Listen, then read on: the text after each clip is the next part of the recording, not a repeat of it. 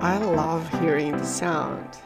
That this is this gives me chills. It gives me goosebumps. It makes me want to fly, baby. yes, yes, yes, yes. I love the sound because this is the intro of this special moment where we interact with each other. I know this sometimes for me it feels more like a monologue, but I know that it's not. I know that you're on the other side listening to it and I'm always curious to hear what you have to say. So if you want to say anything, get send me a question. Send me, you know, a contact. I love hearing back from you guys. And today I'm not gonna go with the normal normal intro. I'm just gonna go with this, and we're gonna keep experimenting because life is a playground, and we can play as much as we want to. Mmm, yes, yes, yes, yes, yes. Ooh, life is a playground and we can play as much as we want to. Hmm.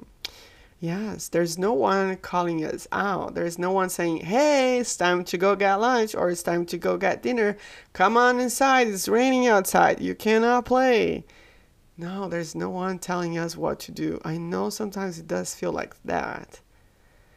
But reality is that after you are past the point that you can take care of yourself, life's a playground where no one is calling the shots other than you. You can pick and choose whatever you want to play, whatever you want to do, how long you want to do it. And if you want to go to the next thing, you can. There's no one to tell you that you cannot. Right? And I know we talked about the, you know, the next thing on the previous episode, and it's funny because there's this this energy of should I chase the next thing? Should I enjoy this one? How much should I enjoy this one until I go to the next thing? And I know this may maybe a little bit counterintuitive to what we talked um, on the previous episode. But one of the things that we also talked on the previous episode was about enjoying it, right? Whatever it is that we are doing, just sitting down, or if we are talking, if we are at a party, whatever it is, we talked about enjoying it, feeling it, you know, being present right there in the moment when it's happening. And in that specific moment, not worrying about the next thing. That's what we talked about on the previous episode. And by the way, if you haven't checked that one yet, just go back. Go back, listen to it, and then come back to this one. We're still going to be here. We're waiting for you. No rush. So, if you if you feel called to, go back and listen to it. If not, that's okay. Just keep listening to this one. But here's the thing with the this, you know, what's next? I think it's still important for us to talk more a little bit about it. And the reason why I'm saying this is because it is it is true what I said in the beginning of this episode. Life is a playground. But sometimes it doesn't feel like it because there's always someone telling us what we need to do next, right? So you grow you grow up, and there's always the next, the next grade, the next uh, exam that you gotta go through, the next thing you have to do.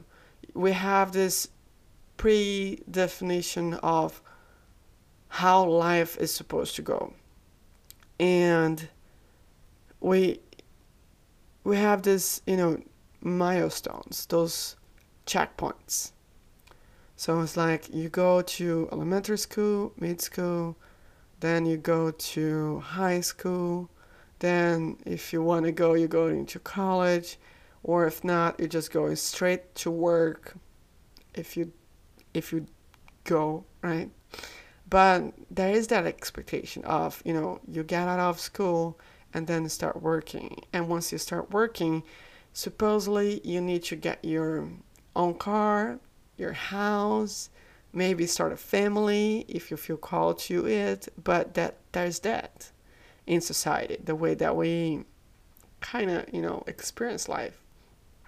There is this, you know, like I said, the, those milestones, right? So you have, if you do start a family, then there is the pressure to have kids.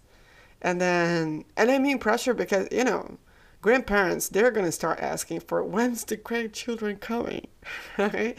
Um, I mean, I've lived through that. I did want kids and I have my kids, but some people don't. And that's okay. Whatever you want to do. Again, life is a playground. Whatever you want to do. But that's the thing. We always have that checklist of I should play with this first, then I should play with this next, and then I should do that next, and that next, and the next, and the next, and the next, and the next. And the list never ends. It never ends. It's an infinite list.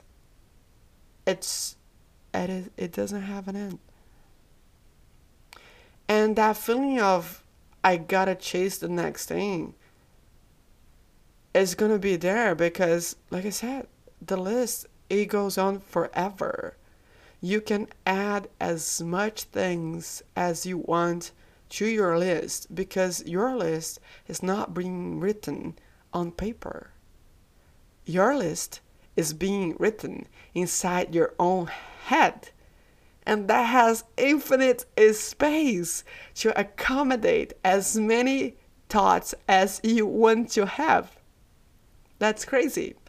So, um, if you live by it, like this constant chase,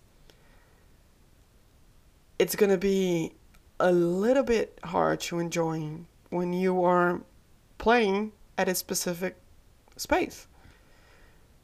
And that's the the thing. How long for how long should you play with that specific thing that you're playing now? And I'm I'm using playing as a word because I really want to, you know, challenge you to change the concepts and the constructs that you have right now in your in your mind. Because you're going to be saying probably if you're older to the point that you're already working and you're listening to this you're going to say oh i have no time to play baby.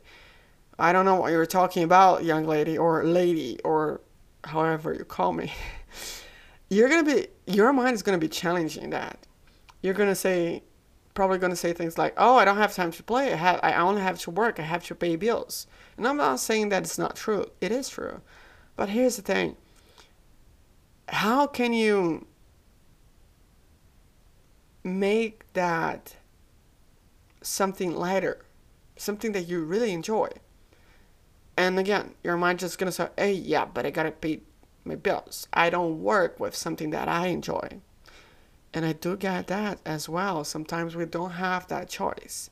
We just gotta work and make means to an end. And that is perfectly fine. But still, other than work, what do you do with the other time that you have?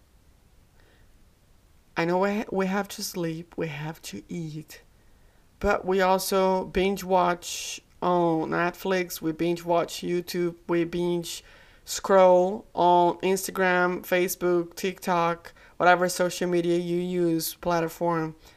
So we do have time, we do find time to play with other things other than work. The idea is that how long you should play with those things and what is the purpose of you playing in that specific playground that you are. If you're on social media and you notice that you've been scrolling for more than 10 minutes, actually, let's let's just give you a thought. If you you're I don't know if there is something like that on TikTok, but I know that Instagram have tools that you can set like limits of how much time you spend inside the app. And you know just a lot like little alerts like reminders that oh you've been you know scrolling for more than five minutes 10 minutes. So what how, how much you feel called to you can just add a reminder for you to you know just ooh i've been scrolling for that long now. Wow i haven't noticed. Right? Because sometimes we get lost into it and that bottomless scrolling that infinite scrolling can keep you trapped. And we're not here to talk about social media. We're not here to talk about, um, you know, what is the next thing. We're he- really here to talk about how can you enjoy and be present with what you were doing in that moment and create that feeling that we talked again in the previous episode at the end that you are really chasing because if life is a playground and what is the purpose of a playground? What why do we go as kids to the playground? We go there to have fun. We go there to play explore you know talk with friends make friends uh, new friends see old ones um, you know we we go there to enjoy ourselves to play to be free to do whatever we want so if you want to go into the slide, you just slide down. Yeah, I want to slide down 10 times. You go 10 times. I, I, I'm going to go another one. You go another round. And again, this time, you're not a kid. You are an adult. You don't have anyone saying, hey, we got to go back home. No, it's you. So, how can you switch that analogy of the playground and look into your life in the same way? Because that also the fact that we don't have someone telling us what to do anymore that also creates another level uh, another um, what would be the perfect word? Um, it creates it brings up this responsibility for us because now it's our choice.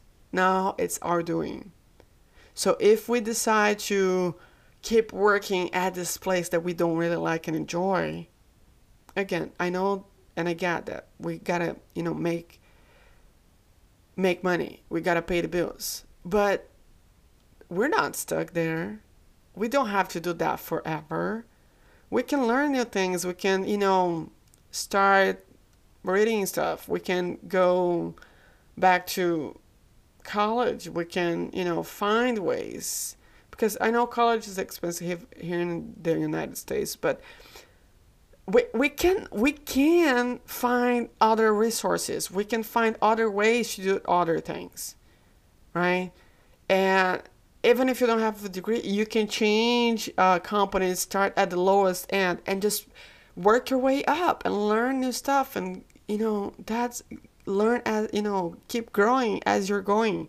And you don't need to be stuck there. You don't need to stay still sitting and watching everybody playing or you don't need to play only 10 times in one place or you, you can explore. You can explore. If you feel like you're stuck in a relationship you don't have to. If you feel like you are feeling lost you don't have to. But in order for you to change that, like I said, there's no one calling the shots anymore. You are the one who is going to choose to go from this relationship to the next one. You're the one who is going to choose to start studying something else, something new. You're the one who's going to say, I don't want to work here anymore and I'm going to change my life. No one is going to come and tell you you should do this anymore. So it's up to you to create that. But take that in this light of, you know, lighter heart and try to see life as the playground that it is, where you can explore as many things as you want, how many times as you want. You can have fun but you are the one who is going there, who is choosing what you're gonna play, what you're gonna have fun with. what you are going to work on, who are going to be by your side on that journey. I hope this analogy made sense for you because, again, life is a playground. Have fun, enjoy it, and don't let anyone call the shots. Do it for you. This was an amazing conversation. Thank you for listening. Thank you for being here.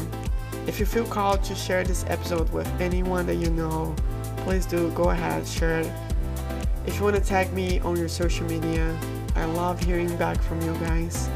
And you all know this. Love you. Until the next time, take care.